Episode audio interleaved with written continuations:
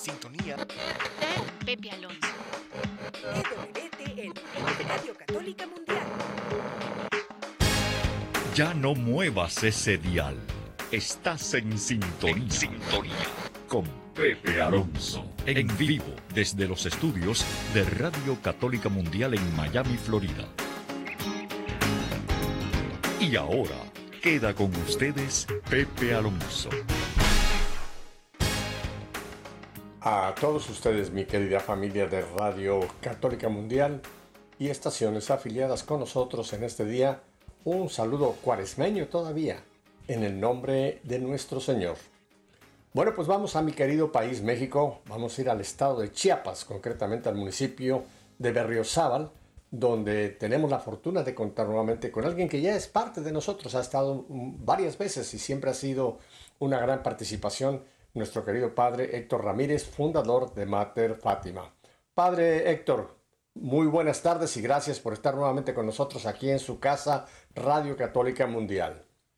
Pues muchísimas gracias, Pepe, y gracias por la invitación y en el contexto de, pues ya estamos a punto de entrar en esa, en ese trido pascual llenos de, de ilusión, después de 40 días de preparación espiritual, de sacrificios, ayunos, pues estamos listos para vivir ese intensamente ese encuentro con Cristo, para resucitar con Él. Ay, amén, Padre. Eh, nos quedan, yo creo, unas 48 horas porque propiamente Semana Santa corre hasta el atardecer del jueves santo, que es cuando se, litúrgicamente ya se empieza pues, el triduo con ah, lo que celebramos jueves santo, eh, que es precisamente la cena del Señor, la última cena. Así que todavía nos quedan 24 horas, Padre, de, cuaresma para prepararnos a entrar, como usted dice, de lleno en ese momento glorioso jueves, viernes, sábado y después la madre de todas las fiestas Pascua. Mire, Padre, tengo un canto muy hermoso que tiene que ver mucho con lo que mañana vamos a celebrar, que es la, la Eucaristía, el establecimiento del sacramento de la eh, Eucaristía, y es Lourdes Montgomery que nos lleva a un canto que fíjese el título, Pan de Ángeles. ¿Le parece, Padre, que lo escuchemos? Adelante, gracias. Bueno, adelante, Lourdes.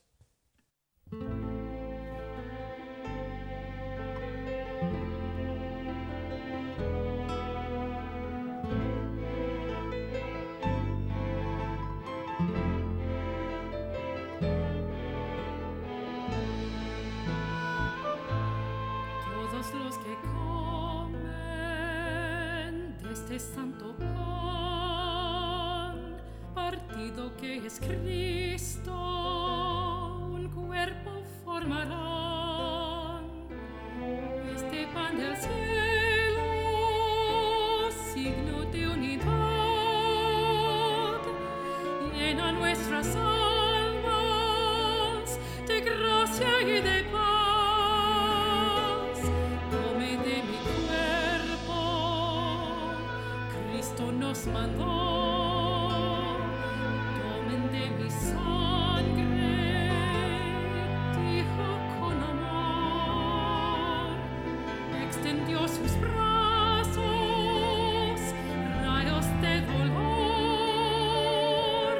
Destroy.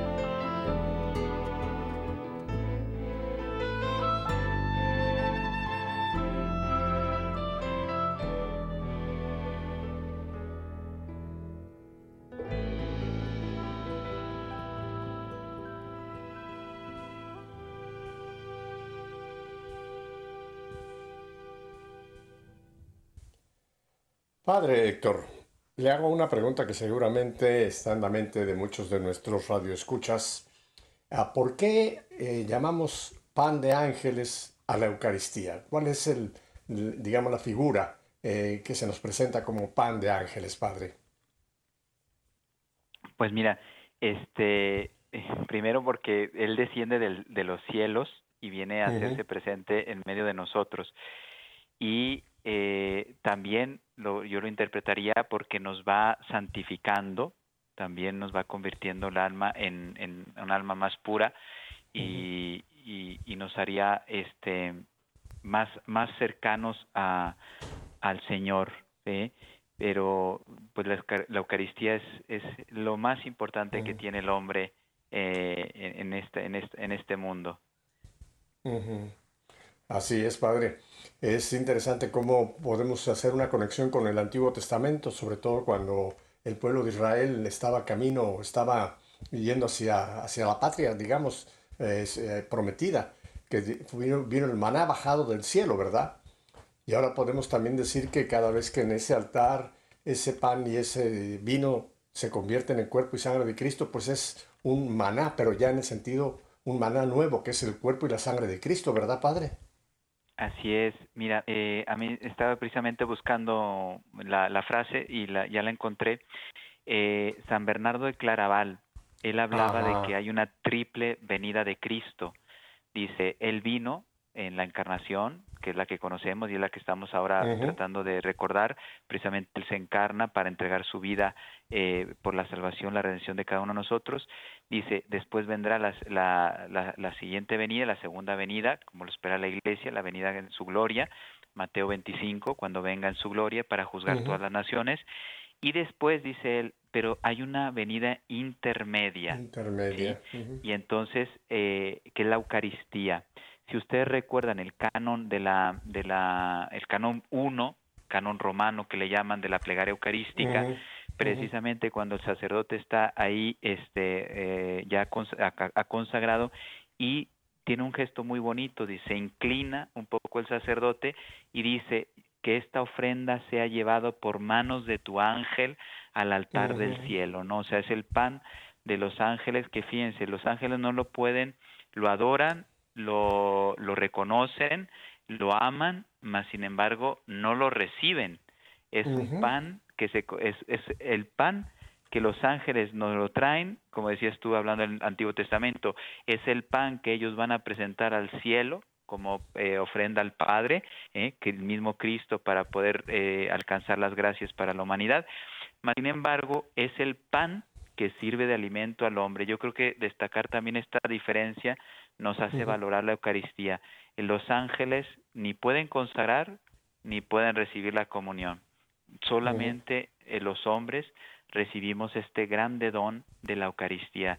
Pues creo que eh, ya nos hace no creernos mejores, sino sentirnos y vernos privilegiados. Privilegiados. Privilegiados es la palabra. Estaba yo pensando exactamente eso. Eh, eh, ya entre los seres espirituales no existe la envidia, que todavía es un sentimiento muy terrenal, pero me imagino que los ángeles cuando nos ven que nosotros sí tenemos la posibilidad de recibir físicamente el cuerpo, sangre, alma y divinidad de Jesús, deben de gozarse, ¿no? En, en ese sentido, aunque ellos no lo pueden hacer. Ahora, ellos nos ganan que ellos ya están en la presencia de Dios plenamente. Eso es lo que todavía nos falta a nosotros. Y ellos ya están en esa presencia, ¿verdad, Padre? Así es, ellos, ellos ya están, ellos toma- tomaron su, su decisión eh, desde, desde- desde la creación de los ángeles, del mundo invisible, pues Dios también les puso a prueba, todos hemos eh, si- sido sometidos a prueba y lógicamente unos aceptan que es San Miguel a la cabeza con todo el resto de ángeles, el, eh, pero sí hubo un tercio de los ángeles que no quisieron aceptar esa presencia de Dios. Entonces, los ángeles que aceptaron, efectivamente, sabemos que hay nueve coros, eh, los tres primeros coros, que son los eh, serafines, querubines y, tronos, son los que están más cercanos de la presencia de Dios, gozan de, Dios de una forma sublime, más sin embargo no tienen este, eh, este, este don. Y luego aquí quiero también aprovechar para decir, pues somos privilegiados porque precisamente tú decías, estamos a 24 horas de celebrar esa, el inicio del trío de Pascual y comienza con la institución de la Eucaristía y del sacerdocio.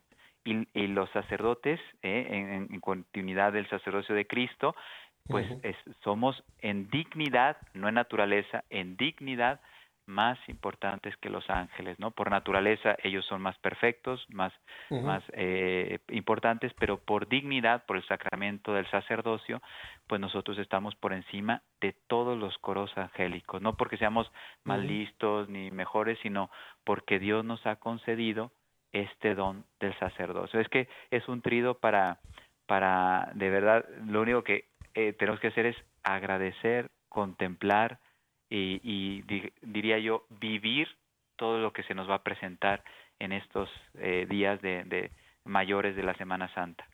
Así es, padre. Padre, y mucha gente desconoce que hay algo que pasa en donde no participamos propiamente nosotros los laicos, que se celebra también o jueves, eh, quizá antes de que empiece la ceremonia abierta de la Cena del Señor, que es cuando el obispo se reúne con todos sus sacerdotes y es cuando viene la, la consagración del óleo que se va a usar a partir de, a partir de este nuevo año litúrgico, llamémoslo así. Eh, ¿Cómo es esa ceremonia, padre, que se reúne el obispo con sus hijos, con sus sacerdotes? Así es, pues mira, eh, es muy bonita la celebración.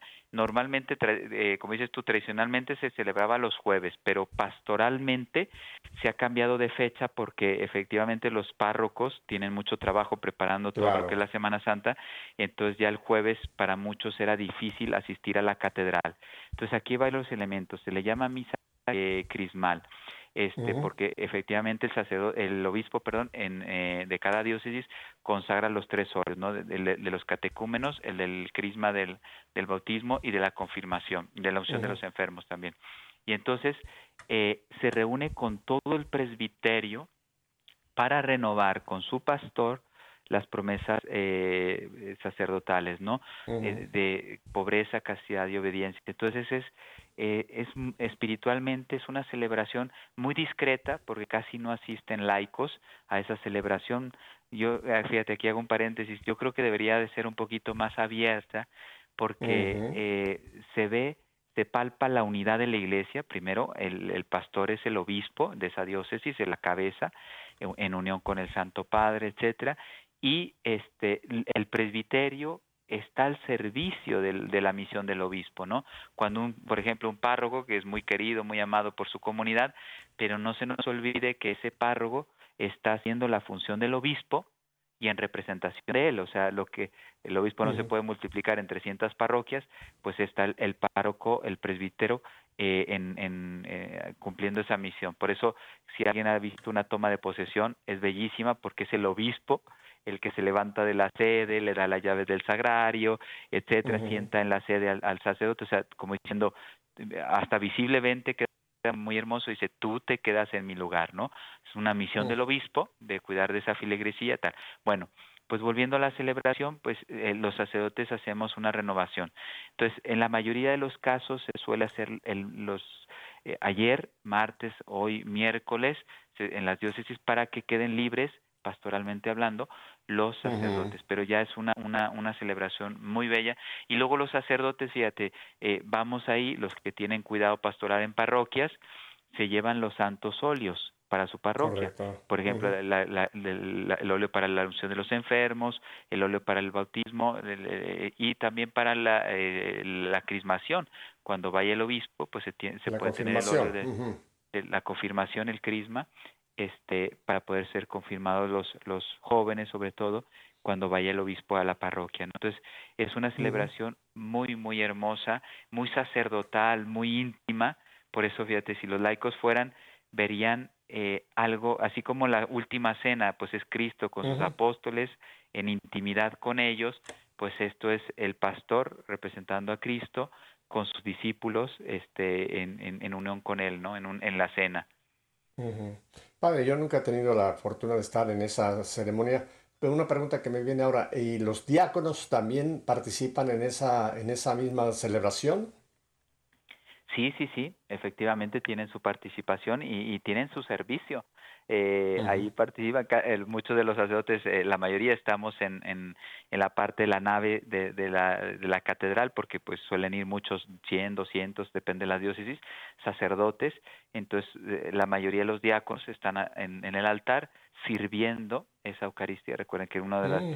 de los ministerios del diácono es el servicio en la, en la celebración eucarística eh, pues proclamando el evangelio, llevando pues también las este eh, todo el, incienso, todo lo que puedan eh, colaborar con el con el pastor, depende también de cuántos haya diáconos, pero sí participan porque son tres grados de sacerdocio y ahí se manifiestan el primer grado de los diáconos, el segundo es el presbiterado y la plenitud del sacerdocio, que sería el tercer grado, lo tienen los obispos.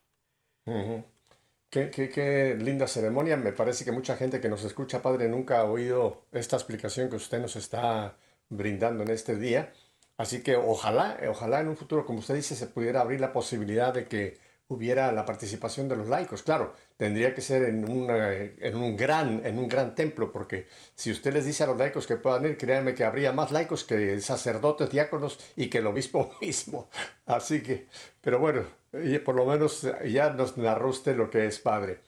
Padre, estamos todavía a 24 horas de entrar propiamente en el triduo pascual. Pero Padre, qué tristeza que hay mucha gente que para ellos Semana Santa es tiempo de vacaciones. Hay mucha gente que, que se ha ido, gente que se va para la playa o para la montaña o para algún lado, para su pueblo, para algún otro lado, y toman Semana Santa como un tiempo de vacaciones, pero yo no digo que vayan a hacer nada eh, pecaminoso, que vayan a... Vamos, no, olvidémonos de eso, pero ¿no le parece a usted que antiguamente se le daba mucho más importancia a la Semana Santa? Yo me recuerdo, padre, en mi infancia, que hace muchos, muchos, muchos años, realmente desde el Domingo de Ramos cambiaba todo en la casa. Eh, estábamos toda la semana preparándonos, se rezaba todos los días nuevamente el Via Crucis, en fin, había una serie de, de prácticas familiares preparándonos precisamente para el triduo. Y, qué tristeza que creo que eso, como dice el Papa Francisco, se ha aguado, se ha vuelto light, ¿no? Y mucha gente toma la Semana Santa, pues eso, eh, una semana donde puedo descansar. Eh, ¿Qué le dice a esa gente que, que no aprovecha todavía estos días, el que nos queda todavía, para vivir más intensamente el triduo, Padre, y no tomar la Semana Santa como un tiempo de ocio o de relajación, de trabajo y de ocupaciones? Así es, pues mira, yo empezaría por eso, cuando uno cambia el concepto, después cambia la, o sea, trata de cambiar la realidad o cambia el comportamiento. Entonces, aquí deberíamos partir del, como dicen los teólogos, del dogma, porque después está la moral, ¿no?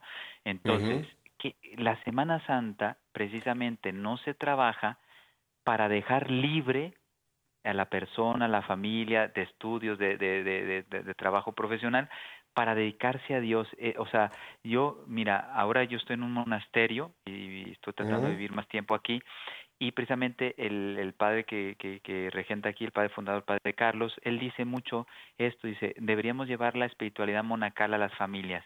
Y es eso que acabas de decir, o sea, volver a vivir la fe en la familia, pero como debe ser, porque en Semana Santa todo el mundo efectivamente en el trabajo y en el colegio está viendo a dónde se va a ir. Oye, tengo una semana de vacaciones, me la voy a pasar genial y, y, me voy a recuperar para aguantar de aquí al verano, ¿no? No, o sea, realmente la Semana Santa no deberíamos hacer otra cosa que estar, yo diría dos opciones, fíjate, que, que pide Cristo, me parece a mí. Una, vivirla. Como dices tú, litúrgicamente centrarse la familia en vivir intensamente la Semana Santa, los, los oficios, eh, todo lo que es el trido pascual, etcétera, más, más ayuno, más oración, más silencio, para que verdaderamente, porque mira, eh, yo leía un libro del cardenal Sara, este de que hace atardece y anochece, pues es un libro, una herencia que él nos deja como toda su bagaje, este, lo, lo sintetiza en un libro muy bonito. Bueno, y él dice un aspecto que yo estoy convencido. Dice, si no hay contemplación, no hay renovación de la iglesia. Y eso es lo que está pasando en el mundo. Si no hay contemplación, tú no vas a entender el misterio de Dios y nunca te vas a poner a vivir como Dios quiere que vivas. Entonces, Semana Santa debería ser prioridad contemplar. Esa es la primera. Y segundo, que yo lo he vivido, también es, un, es muy bonito y sería un poquito sacrificado, pero por un bien mayor, misiones. Yo he tenido la experiencia de joven de, de, misiones y he ido con familias ya siendo sacerdote en misiones. Pues también se vive la Semana Santa quizá un poquito menos contemplativa porque se pone al servicio de la evangelización, pero es familias o jóvenes o adolescentes, niños, eh, sacrificándose para que otros sí vivan mm. intensamente y contemplen la Semana Santa. Pero de verdad, yo así lo digo fuerte, no debería haber vacación. O sea, nadie católico debería contemplar, o sea, prever de decir Semana Santa es igual a descanso, vacaciones, playa, etcétera. Y fíjate que tú lo has dicho, no estamos hablando del que se va a la playa a pecar, que los hay muchos. No, este, al, que va a descansar a la casa de campo, el que se va, porque fíjate, me ha venido este ejemplo, ya termino, eh, se van a la casa de campo y como está en la montaña, padre, pues es que ni fui a los oficios porque no había parroquia, porque no había posibilidades. O sea, mm. fui una Semana Santa a descansar, qué bonito que fuiste a ver la naturaleza, pero no viviste lo, la razón por la cual se vive la Semana Santa, que es estar con Cristo, ¿no? Entonces, ojalá que, yo sé que es rompedor, pero que fuéramos asimilando, en Semana Santa no hay otra prioridad que acompañar a Cristo en la, en la cruz, en el Calvario. Totalmente de acuerdo con usted, Padre. Bueno, yo soy, yo soy chilango. Eh, para quien no sabe lo que es el chilango, chilango es alguien que nació en el Distrito Federal, en aquel tiempo, hoy día, Gran Ciudad de México. Y fíjese, padre, bueno, usted es mexicano, usted lo sabe también, que es tan notorio, por ejemplo, en Ciudad de México, que el tráfico es terrible. Realmente en Semana Santa casi se vacía la ciudad. Y uno diría, como usted dice, no, la gente está preparándose, están en sus casas orando. No, ¿qué va? Se han ido de vacación. Qué tristeza, ¿verdad, padre? Que, como usted ha dicho, no tomemos estos días como un tiempo para vivir intensamente, porque ese es otro punto que me interesa mucho que nos amplíe, padre. El triduo que vamos a celebrar a partir de mañana en la tarde hay para, es para vivirlo. Mucha gente lo toma desde un punto de vista meramente como participativo, ¿no? Voy a ir a, oír, como decimos, voy a oír la misa. A mí me, me, choca cuando una gente me dice, voy a oír la misa. Le digo, no, a oír al teatro, a, a, la Eucaristía no vamos a oír, vamos a participar. ¿Cómo podemos nosotros participar en, en, estos tres días gloriosos, Padre? Jueves, viernes, sábado y después sábado de gloria y la Pascua, la madre de todas las fiestas. ¿Cómo nos eh, animaría usted a vivir el, el trigo en intensidad, Padre? Pues fíjate, es, es, que esta palabra que utilizaba el cardenal Robert Sara es, eh, lo dice todo, lo sintetiza, porque no cualquiera puede contemplar, o sea, contemplar es entrar con toda la persona, lo que estás diciendo tú, con toda la persona al misterio. Recuerda que, eh, o sea, recuerden, le digo a la gente, eh, litúrgicamente hablando, tú lo has dicho, es la grande fiesta, o sea, todo, todo está en razón de eso, o sea, Dios crea en razón de la encarnación de su Hijo, porque vendrá a salvarnos. O sea, todo tiene su centro en Cristo que se encarna y que viene a entregar su vida por nosotros. Entonces, todo está en, eh, Cristo como centro y estamos, eh, tenemos esa oportunidad de verle a Él como centro y, y digamos eh, recibir todas esas gracias que Cristo ha traído al mundo, pues que también se apliquen en mi vida. Entonces, contemplar requiere disposición, requiere silencio, requiere tiempo, requiere preparación, requiere ayuno, requiere sacrificio, que es mm. todo lo que hemos estado haciendo en Cuaresma. Nosotros eh, llevamos grupos de, ayuno, que ya lo, hemos hablado en otro programa, de 40 días a pan y agua. Estamos ya este, recuperándonos porque el domingo de Ramos se completaron 40 días y mm. entonces ahora nos estamos recuperando físicamente para poder entrar al trigo, este, ir orar, pues, o sea, espiritualmente ya hay una preparación muy intensa de, de, de corazón. Y ahora pues ya un poquito más nutridos, vamos a entrar con mucha ilusión al, al, al pascual. Entonces te das cuenta que esta palabra contemplación engloba las disposiciones de entrega total de la persona, de la familia, de la parroquia, a, a, vivir el trido. Entonces, no cualquiera contempla. Inclusive quien mm. quisiera contemplar sabe que primero tiene que empezar por una experiencia de oración vocal, después de una meditación y después de una, llegar a una contemplación, ¿no? Y entonces todo eso requiere toda una ascética, toda una vida espiritual, toda una formación, toda una entrega, una disposición y una conciencia. Precisamente, si algo el, el cardenal Robert Sara nos, nos invita a volver a vivir, es la prioridad de la liturgia en la vida de la iglesia y en la vida del hombre.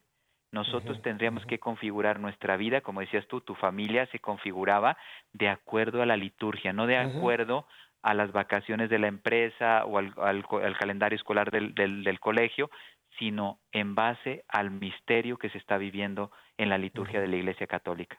Así es, Padre. Padre, vamos a un breve corte, tenemos por ir a identificación de planta, pero volvemos con usted. Así que recuerde lo que nos dijo Pedro, no cambie de dial, volvemos enseguida.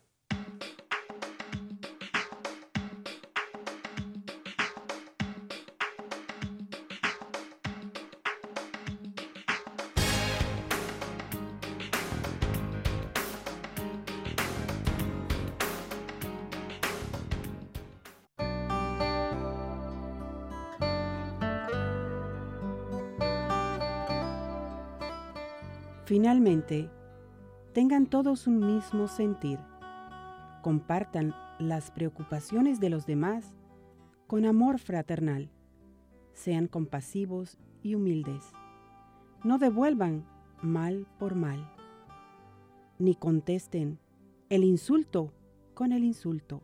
Al contrario, bendigan, ya que ustedes mismos fueron llamados a bendecir. Alcanzar por ese medio las bendiciones de Dios.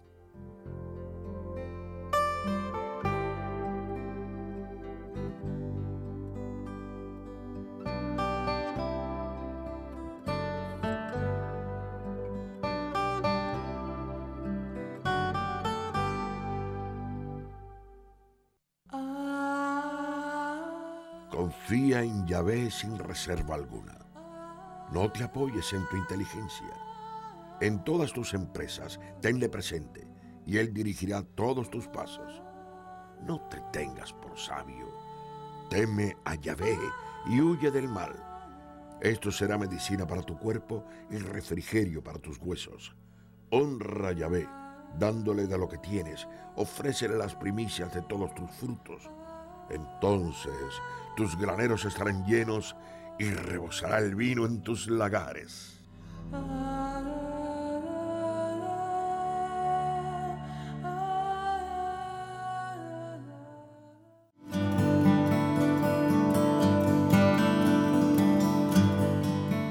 Fruto de la oración es la fe. El fruto de la fe es el amor. Y el fruto del amor es el servicio.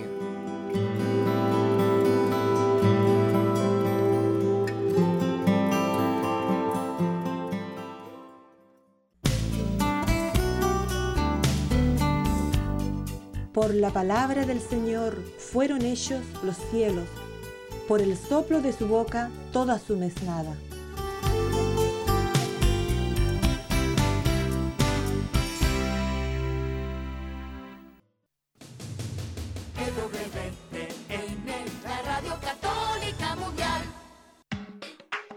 Bien, continuamos en este miércoles previo al Triduo Pascual con nuestro querido padre Héctor Ramírez, que se encuentra allá, en un monasterio del cual vamos a hablar en un momento. Padre, un último comentario en cuanto a cómo vivir estos días. Hace años descubrí, padre, de que se puede uno eh, meter también en lo que pasó entre el domingo de Ramos, lunes, martes y miércoles, porque hay algunas páginas católicas donde uno puede saber qué hizo el Señor eh, después de que entró en Jerusalén, qué hizo el lunes, qué hizo el martes, qué hizo el miércoles, y hay una serie de hechos que leemos en los evangelios que están precisamente ubicados entre estos días. Por ejemplo, el domingo regresó a casa de, Lázaro, Marta y María, donde fue la famosa comida, donde fue ungido, pero no lo voy a hacer ahora. Pero luego hay una serie de textos muy interesantes de lo que pasó el lunes en Jerusalén, volvió a Betania, lo que pasó el martes en Jerusalén, vuelve a Betania, lo que pasó el miércoles, etcétera, antes de que entra ya de plano en la última cena. ¿Verdad que sería interesante que la gente trate también de investigar qué estuvo haciendo el Señor entre domingo y jueves, Padre? Pues sí, mira, y me estás dando una idea porque efectivamente, eh, siguiendo la palabra de Dios y las revelaciones privadas ya aprobadas por la Iglesia, como por ejemplo la Beata Catalina de Emmerich, eh, eh, ellos relatan con más detalles el, lo que fue sucediendo. Entonces, eh, quizá a lo mejor a la gente le podría ayudar si, si le fuéramos dando como, como un itinerario de meditación, oye, vamos a meditar efectivamente el encuentro de, de la unción de Cristo, cuando vuelve, cuando los sacerdotes, porque por ejemplo, eh, toda la gestión de Judas la tuvo que hacer antes, antes del prendimiento. Entonces, mientras Cristo estaba haciendo su parte, también el demonio estaba haciendo la suya. Entonces, yo creo que sería muy bonito, como una especie de película, pero en el sentido espiritual, que se fuera como, no sé si como en cuadernitos o en, o en, o en audio, así como en spots cortitos y la, cada gente, la gente tuviera cada día como que, ah, hoy me voy a, a, centrar, porque por ejemplo, hay, a, mucha gente le está ayudando a meditar las, las 24 horas de la pasión de, de Luisa Picarreta. Bueno, pues es una forma, eh, ya la iglesia nos irá diciendo, este, todo, ella en principio pues ya está en proceso de canonización, entonces, y está aprobado mm, varios de sus libros por un ya canonizado eh, padre Aníbal, entonces, pues ella también va narrando lo que pudo haber sido, ¿no? Entonces, y, independientemente, aunque no sea exacto, pero yo creo que sí nos ayuda, A, a, como dice San Ignacio de Loyola, la composición del lugar, o sea, me imagino el hecho, no importa que no sea exacto, pero el hecho de, eh, o sea, el sentido de imaginarme cómo pudo haber sido, lo que suscita en mí es la oración, lo que decíamos, la contemplación. Si yo me, me meto a un pasaje como si fuera una película, pues eso es lo que San Ignacio propone en sus meditaciones. San Ignacio de Loyola, oye, métete como un personaje, oye, yo soy Judas, esto, o soy Pedro, o soy San Juan, y entonces me siento ahí en el cenáculo y escucho las palabras de Jesús, etcétera. Y no es lo mismo, como dices tú, ir a mirar algo, un espectáculo, o ser parte de, de, ese, de, ese, misterio, ¿no? Entonces, y de ahí brotan... celebrantes.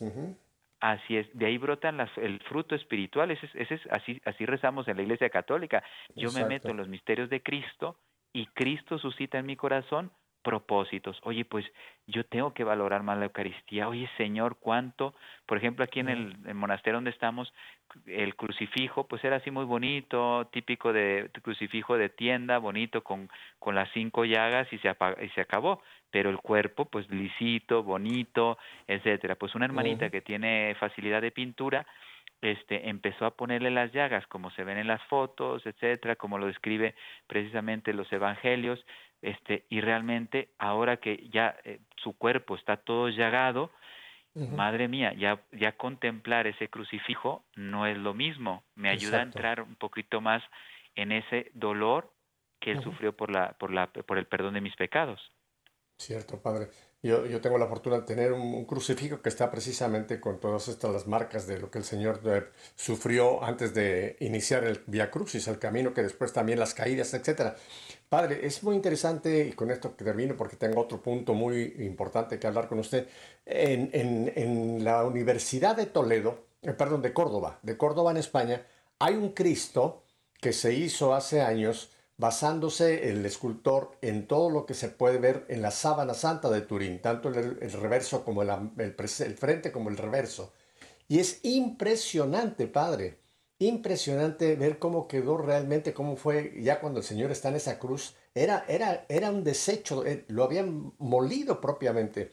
Y yo recomiendo a la gente, si lo quieren ver, busquen en su buscador de, valga la redundancia, de teléfono, busquen el Cristo de la Universidad de Córdoba.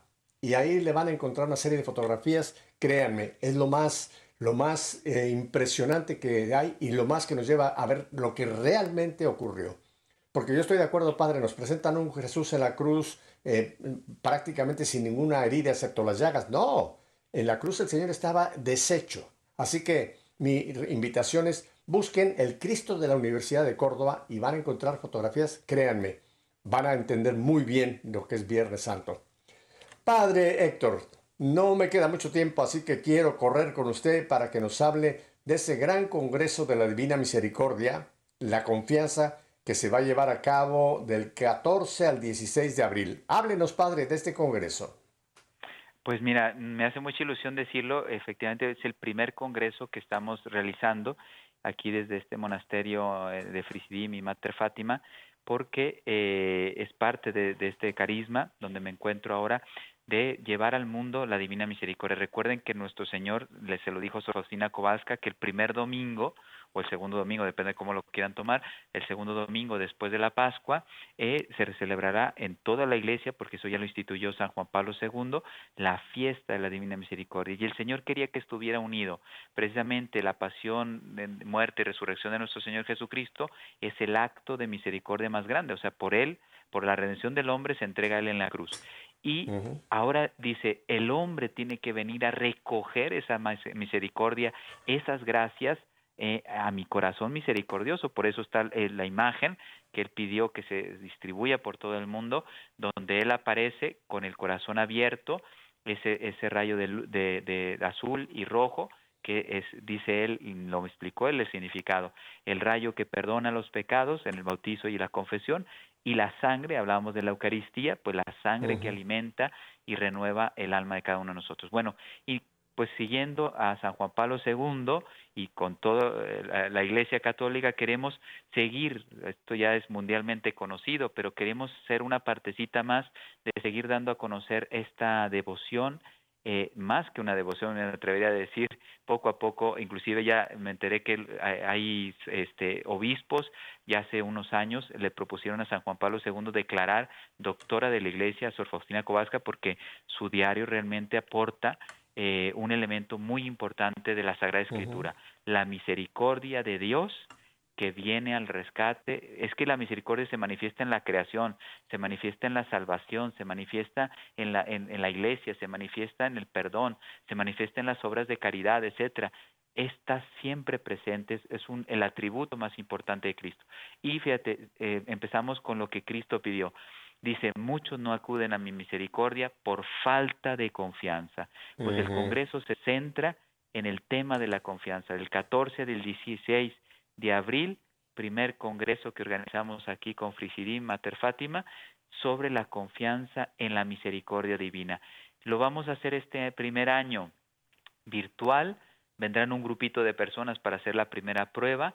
50 personas, ese pusimos el tope, ya, ya está el cupo lleno pero todos los que quieran seguir este congreso lo pueden seguir en las redes sociales de Mater Fátima.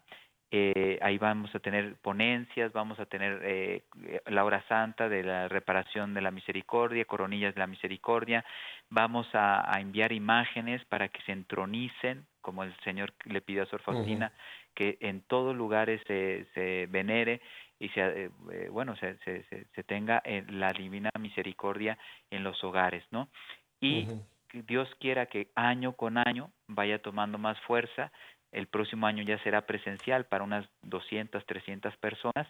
Y bueno, ojalá que sea un congreso también mundial, como Radio Católica, que pues llega a todo el mundo, pues que este congreso aglutine a muchas personas del mundo que vengan a nutrirse, a alimentarse de la misericordia divina. Tenemos ponencias, va a venir este un sacerdote de Argentina, un sacerdote polaco, una señora chilena experta en misericordia, un, un laico mexicano que también está muy metido en la divina, Héctor Cabildo, en la misericordia divina y luego bueno también durante este fin de semana no logramos este año pero el próximo sí eh, vamos a poner eh, 24 sobre 24 horas confesiones porque el Señor mm. quiere que la gente se reconcilie vamos a tener una, marcha desde la parroquia de Berriozábal hasta el monasterio con la Eucaristía, las imágenes de la Divina Misericordia, Faustina Kowalska. Bueno, es completísimo. Del 14 al 16 de abril, Congreso de la Divina Misericordia, eh, Mater Fátima.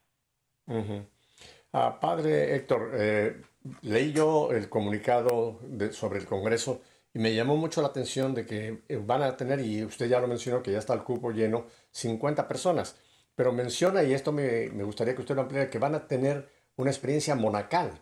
O sea, los participantes físicamente presentes durante estos días van a vivir, y me imagino que estos 50 deben ser laicos y laicas, Eh, o sea, van a vivir una vida monacal, eh, de levantarse temprano desde los maitines, etc. Cuéntenos eh, la dinámica propiamente de los que harán presencia allá en el monasterio, padre.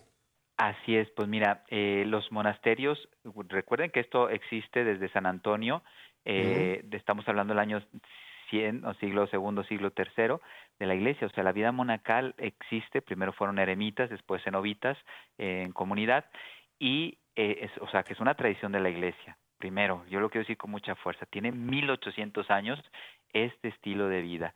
Entonces, eh, la riqueza eclesial totalmente. Bueno, y este también el, el, cardenal Robert Sara decía, es muy bonito, te lo tengo que decir con mucha fuerza, yo estoy de acuerdo con él.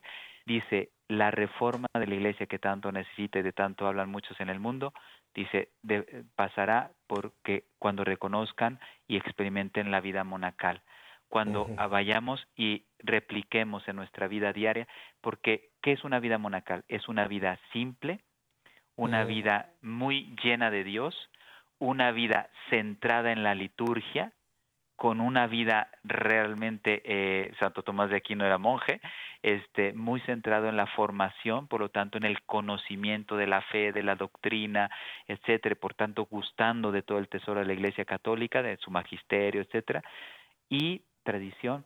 Después, orante, la contemplación se aparece ahí, y eh, vida comunitaria, entonces la familia, una familia podría reproducir una vida monacal porque es como una comunidad.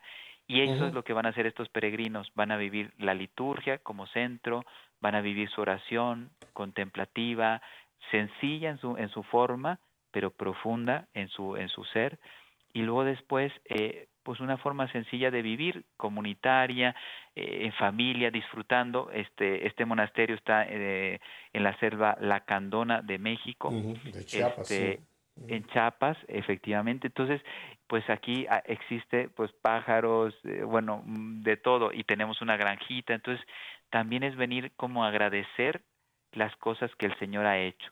Aquí no lo prioritario no es la televisión, no son los medios de comunicación, sino es estar con Dios. Por eso, de una forma sencilla, espontánea, estar con Dios. Entonces, el Congreso tiene ese plus.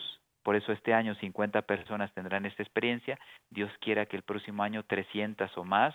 Estamos tratando de prepararnos lo mejor posible, que puedan venir a tener esa experiencia de misericordia en esta vida monacal contemplativa.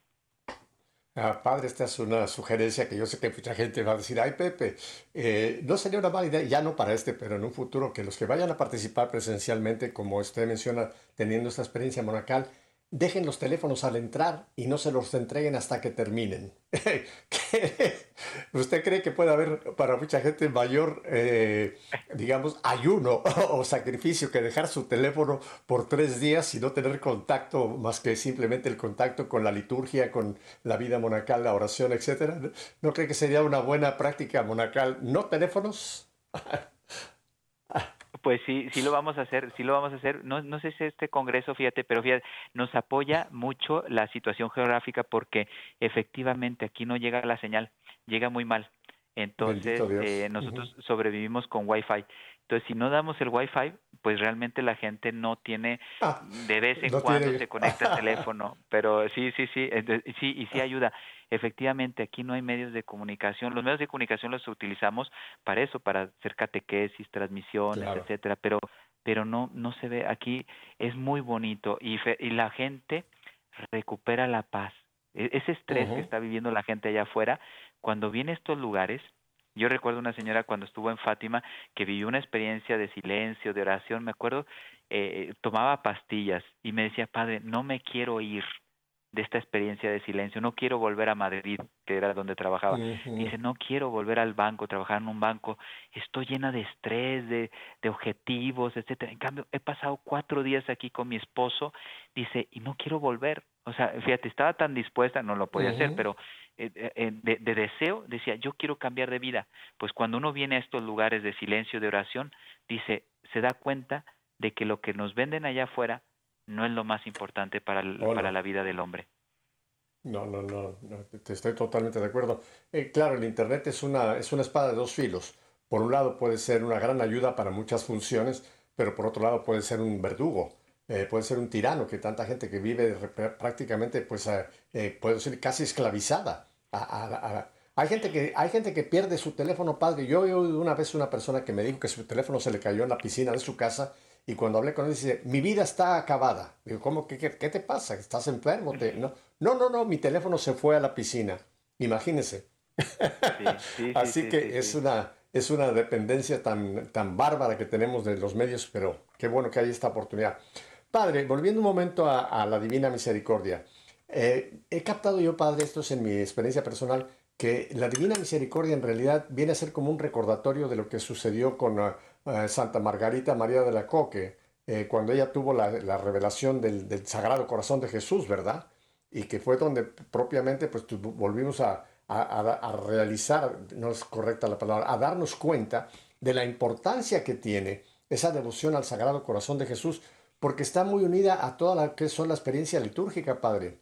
En prácticamente todos, usted lo sabe perfectamente bien, en todos los, digamos, los milagros eucarísticos, se ha comprobado de que lo que está ahí es el corazón, o sea, es el miocardio de un corazón lo que se encuentra en estas hostias que se han transformado o se han eh, se han presentado en forma de, milagro eucarístico. Entonces yo creo que esta experiencia tanto de Margarita María de la Co como ahora de Sarfastuina nos tiene que llevar a una mayor profundidad de, lo que es el milagro eucarístico, este como hemos dicho en el canto, este pan de ángeles, ¿no le parece, Padre?